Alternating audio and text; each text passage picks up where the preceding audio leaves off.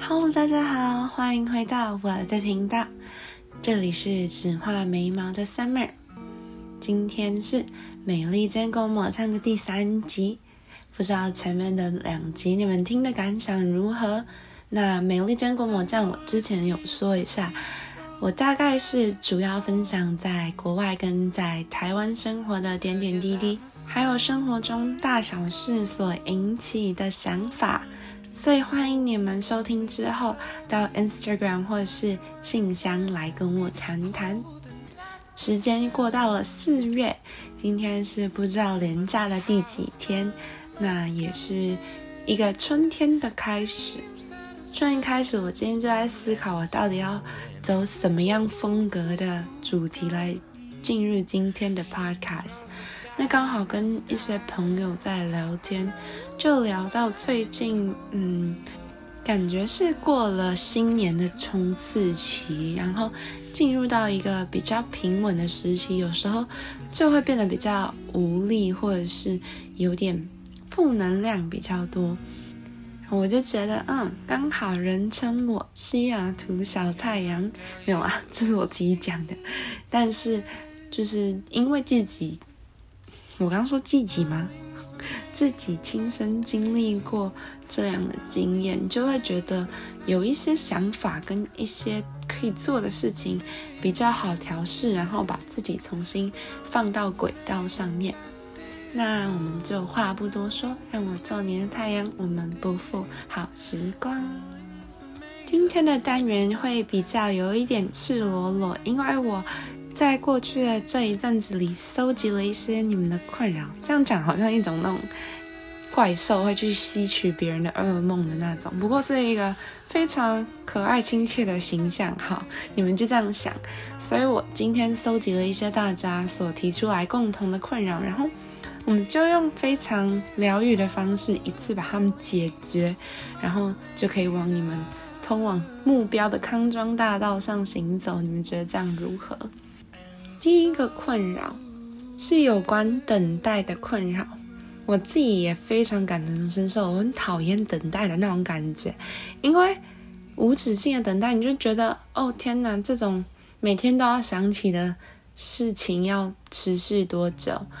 我说的等待，可能是等待学校的通知，或者是等待面试的结果，也有可能是等待讯息的回复。这样，这种等待要怎么去让自己可以好好的消化，然后不要因为这种等待让感到非常烦躁呢？我有一些朋友最近也是在等待学校通知，那我讲一下我自己。我自己前些时候也因为学成所需，就需要去申请，然后等待一些结果。那种等待感觉真的是没有在开玩笑的。如果我用比喻的话，就好像是你肚子很饿，然后去餐厅点了几道你很喜欢的菜，那你就在等出菜的那种结果。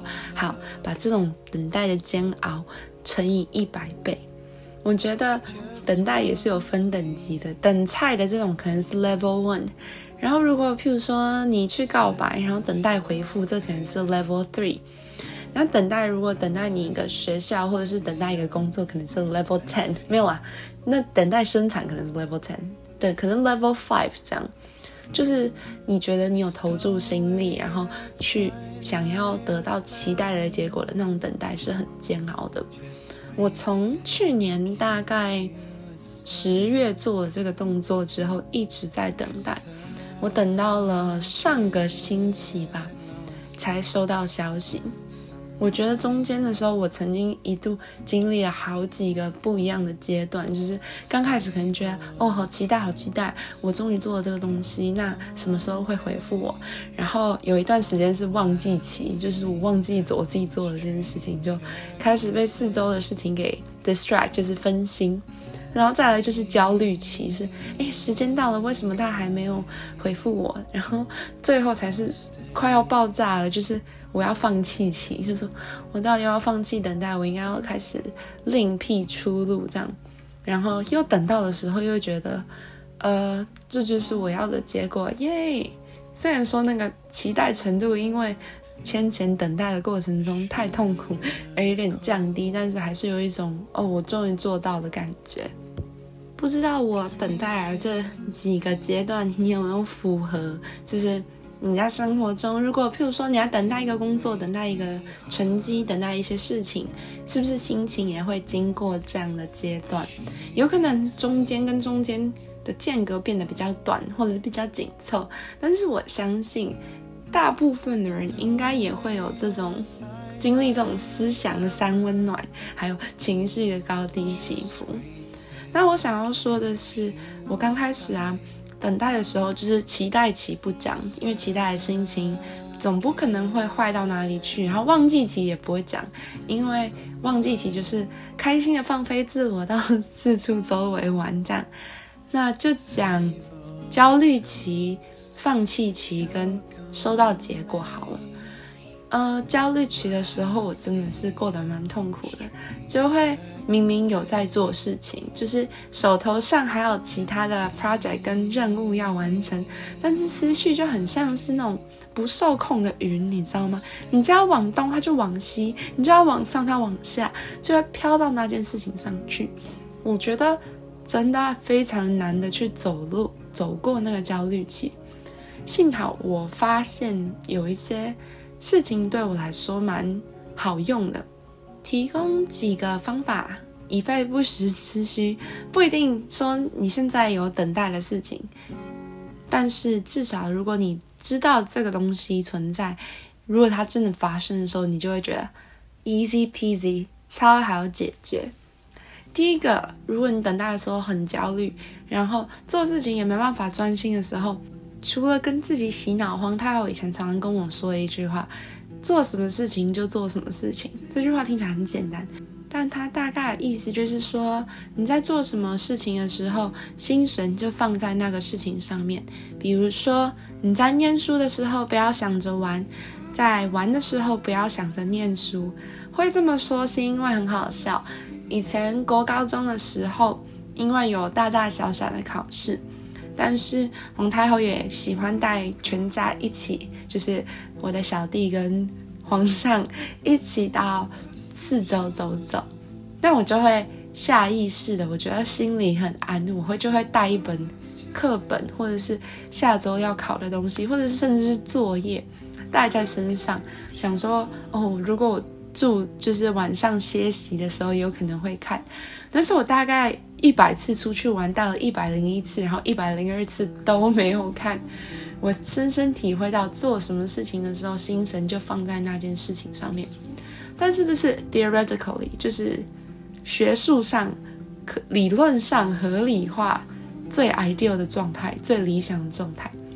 人是一个很难控制的动物，不是说。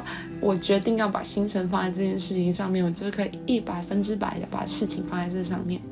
所以，第二个方法，除了自己不断的洗脑自己以外，我觉得要去找到信任的管道，不论是人日记、网志、Instagram post、Facebook post，或者任何事情去抒发。把它写下来，把它说出来，因为在做这件事情的同时，就是我们写下来啊，说出来，是在训练我们语言组织能力，也是把自己想法重新想过一遍，然后表达出来。当你把你这种焦躁的心情写下来讲出来的时候，你可能会觉得，哦，我是不是很傻？因为没有发生的事情，我在那边焦躁；因为还没有发生的事情，而我驻足不前，这样。第二点就是这么做，第三个就是找一个你真的很喜欢的事情。不知道为什么，第一个跑到我脑中竟然是吃睡，然后耍废，你知道吗？西雅图小太阳已经堕落，不是啦。我要想讲的是，是的，没错，这些事情真的是很享受、很愉悦的一件事情。但是如果要你吃一整天，或睡一整天，或耍废一整天，哦，耍废除外，就是做这些。Routinely, daily, repetitively 的事情，然后又感觉到自己没有什么进步的话，其实并不会解决你心中等待的那种焦虑感。所以我觉得我自己的话，我会喜欢，嗯，烘焙或者是爬山、跑步、运动、看书、听音乐、画画这种有一点在做事，可是又不是全然有压力之下做事的事情，可以让我暂时的去疏解一下心中等待的焦虑，也可以让我去真正的去思考到为什么我会有这种烦躁不安，为什么这种烦躁不安会去影响到我的日常生活。所以简单分享了大概三点，怎么去度过这个等待焦虑期。接下来我们就要进到就是等待放弃期嘛。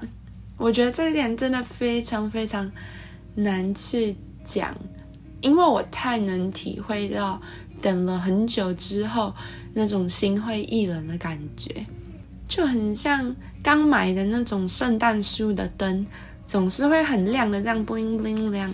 但是过了很久，就是如果你都一直没有去保养它，它可能会开始越来越弱，越来越弱。我会觉得这很像是我的心路历程，刚开始就很有力的跳动着，但是等了很久一阵子，就会觉得到底是怎样要杀要剐，为什么不赶快就是决定这样？那这段时期怎么去度过？怎么避免自暴自弃？怎么去？重新燃起心中热情的火苗呢？我觉得非常的难，但是也非常的简单，就是要重新去审视自己的初心，然后去找到 alternative，就是 plan A、plan B，就是替代方案。是说你在做出任何决定之前，你大概脑子中就会有想过有什么替代方案，但是。等待放弃期是一个非常绝妙的时机，去重新想过一遍这个替代方案到底可不可行？那我到底要不要去调整它？那还有接下来我会有什么新的目标可以去继续努力？讲我自己的例子的话，最直接的是在申请学校的过程中。我有蛮长一段时间是在等待忘记期跟焦虑期中交错，当然等待放弃期的出现，我自己已经意识到我需要改变我的心态，不然再这样下去我会变得非常的 depressed，跟不开心，所以我就觉得，那我现在要来做什么，有一点意义跟对未来有所帮助，还有可以成为更好的人的。想法跟办法，所以我就决定去考证照跟资格考试，同时也投注心力在工作，就是对于未来有可能的工作跟人脉的建立上面。听起来都很像是小事，但是我觉得这边就已经阻止我继续说放弃等待，就觉得每天抱怨说为什么不告诉我，到底要不要告诉我这边这样。那就算以后结果来的时候，我也会知道我的 Plan A、Plan B 都有真正发挥到他们的作用，也不会说坐着空等，然后到时候措手不及。习惯性的跟着计划去变动，我觉得是一个不错的方法。当然，有时候也是需要。持之以恒，这也是我需要努力的地方。但是，保持心中的热情，不要忘记刚开始的冲劲，可以陪你安然的度过那段等待放弃期。那经历过了这么多阶段性的心路历程，最后最重要的就是那个结果揭晓期。不管是 yes or no，嗯，好或不好，就是有达到目标或是没有。那这个心态真的是会影响到你接下来每一步路的心态。如果结果是好的，当然很好，恭喜你。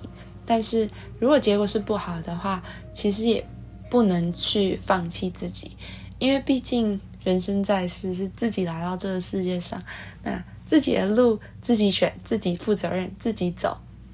是说，就是四周有很多很多的机会，也有很多很多的人愿意帮你的忙。但是，如果你自己不愿意去伸出援手，或者是自己不愿意去找寻帮忙的话，你可能觉得特别特别孤单，觉得整个世界都背弃你。之前有一句话，我真小时候听觉得很拔辣，但是长大之后，我真的觉得。就是这样，就是好像是这么说。他说，当你真的很想要一件事情的时候，整个宇宙都会来帮你。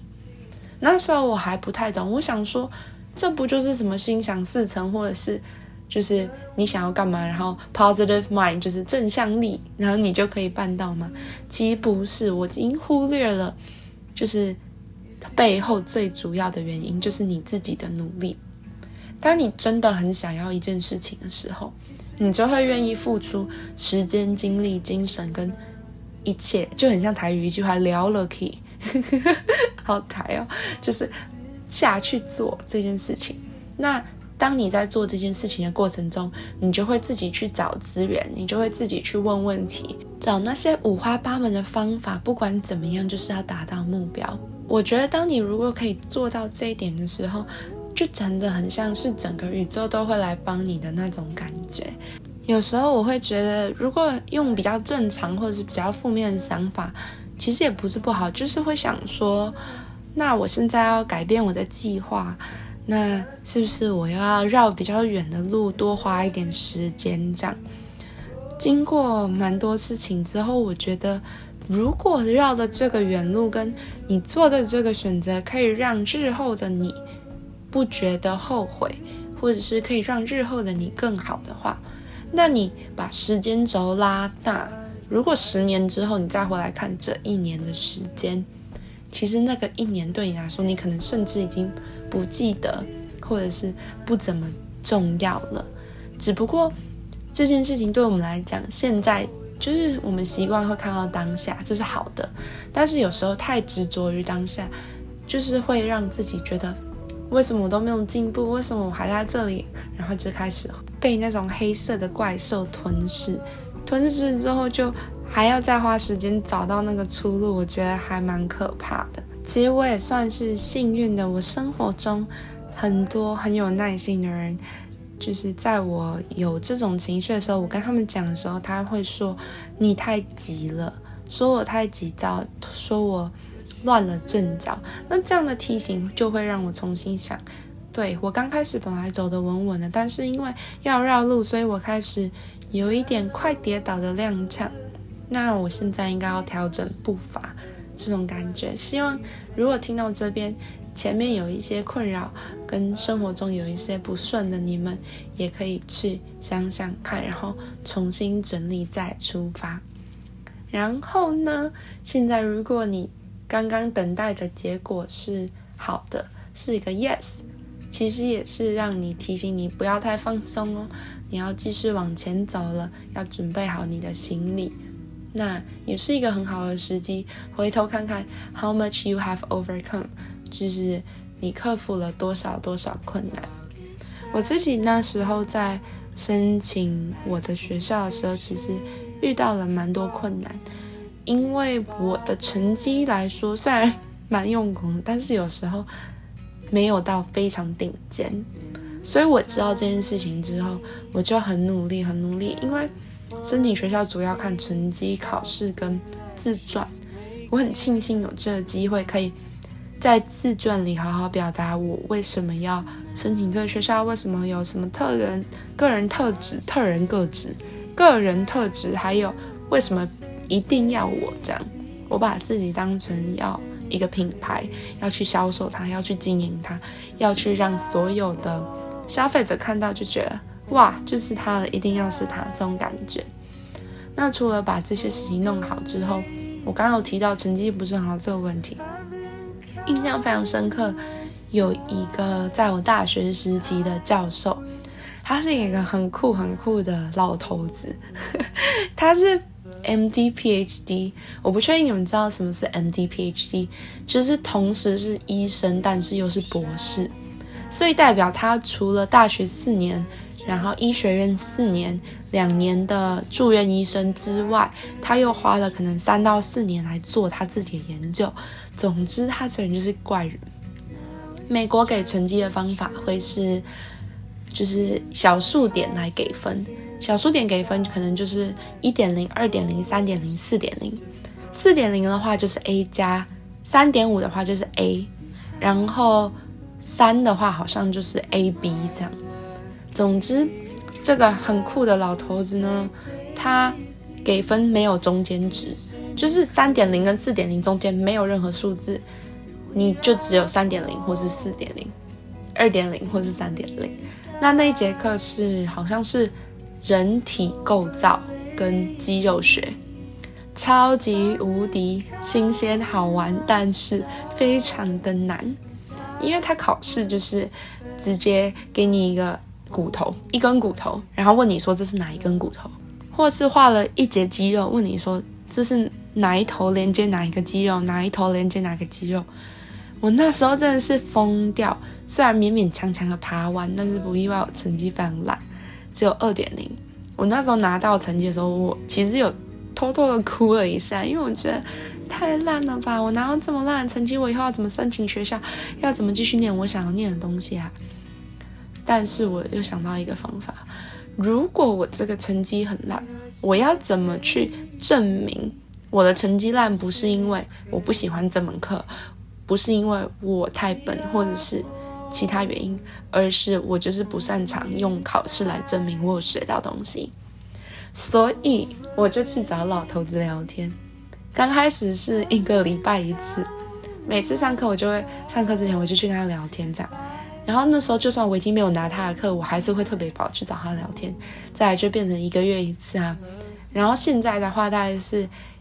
一个季节一次写 email 给他问他怎么样，那这个老头子就很神奇，就一直跟我保持到联络到今天。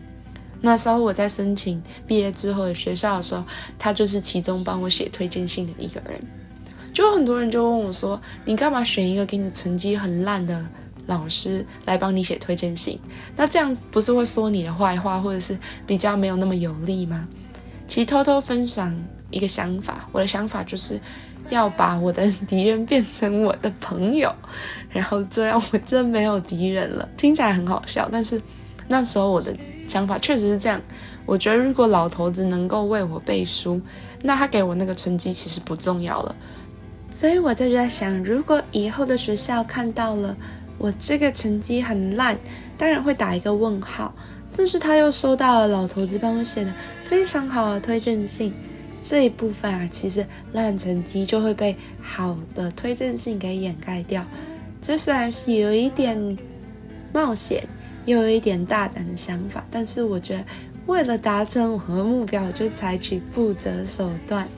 经历过这件事情之后，其实有建立起我一点信心，然后也常常提醒自己一定要找到方法，因为到了快要申请的时候。我又需要一封医生的推荐信，怎么好像都是在讲推荐信的故事？这一集应该改名为推荐信，这样不是？那时候要有医生帮你背书，因为我要申请的是医学相关的科系。有一个医生，我已经跟他一起共事非常久，那我也帮他做了很多大大小小的事，比如说打报告啊、看病人啊这些事情。然后那时候一心认为，嗯，他。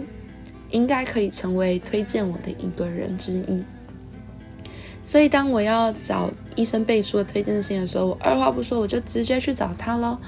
那时候他就回我 email，他就回了一句话，他说：“我不确定你是不是要找我帮你写。”我心想奇怪，为什么不找你呢？他就说：“如果你要写，大概是一个平均的五分的推荐信。”五分到呃十分是满分，就是他说，If you're looking for an average reference letter，你要找一个很平庸的推荐信，I can do it for you，but I'm not sure if that's what you're looking for，and I'm not sure if your personality qualifies this。他的意思大概就是说，不确定我是不是可以变成一个好医生，那他也不确定他写出来推荐信是不是好的。那时候我还是一个学生，根本还不是，然后。只是为了要申请一个学校好，然后他竟然跟我讲这句话的时候，我其实蛮吓到的。我觉得，呃，你不愿意帮我写没关系，你可以跟我直接跟我说 no。但是他没有，他跟我说好，我帮你写，但是我可能会写的很烂。这种感觉给我非常的差。那时候我就在想，糟糕，我怎么办？我医生，我以为我跟他很好，他可以帮我背书。后来我就只好，也不说只好，我一直都同时会跟一些。医生固定保持联络，所以我就去找他们说：“嘿，我现在有这种情况，那我希望你可以帮我写推荐信，因为我很欣赏你的某一些特质，我也希望我可以跟你一样变成这样的医生。”那我就这样写之后，就有一些蛮多医生就义不容辞说好啊，我帮你写。那时候我其实虽然心里沮丧、生气，但是很快就又 move on，又是继续，因为我觉得不能因为这些事情去停止我的步伐。嗯，这些事情是在我收到通知之后我才想起来的。过程中其实我根本没有去想到我曾经经历过这么多才得到今天的结果，所以我当时也没有到特别的特别的开心或者是感谢。但是现在想想，当我收到 yes 的时候，我会去想我曾经经历过了什么，是什么把我推到了今天的我这样，然后去感谢那些曾经做过的努力的事情，也去。记得说，我以后也要这么努力，毕竟得来不易。哇塞，我的天啊，这集的话讲也讲太多了吧？而且我没有讲故事哎，不知道是不是有帮助到一些最近在等待某一些结果上有一些焦虑的朋友们，也不知道有没有帮助到一些最近感觉到在年终有一点。开始步调缓慢、失去动力的你们，我想说的是，我不是二十四小时都非常正向啊。西雅图小太阳也是偶尔会有阴天，但是我觉得人嘛，反正活着就要精彩一点啊。当一些不好的事情发生，我们就要去想一想，怎么把它变得更好。因为我真的很喜欢一句话。这也是我 podcast 频道的 slogan 之一。他就说：“忧喜交餐的人生，总有一些赏心乐事值得眷恋。”我觉得我们大家都可以去想想，或许你们有各自各自的方法去度过难关。那告诉你们一句话：克服沧桑感或者是困难感、怠惰感，最好的方法。就是追求更积极的意义，以证明此生不虚。我们就一起加油！欢迎你们把自己心中的小秘密、小困扰，放心，我不会讲出去的，在我的 Instagram 跟 Gmail 上留言，那我也都会看着他们。下一集的 Podcast 说不定更可以直接的帮助到你。谢谢你们的收听。不论你们在做什么事情，都希望能一切顺利。我们就下次再见喽，拜拜。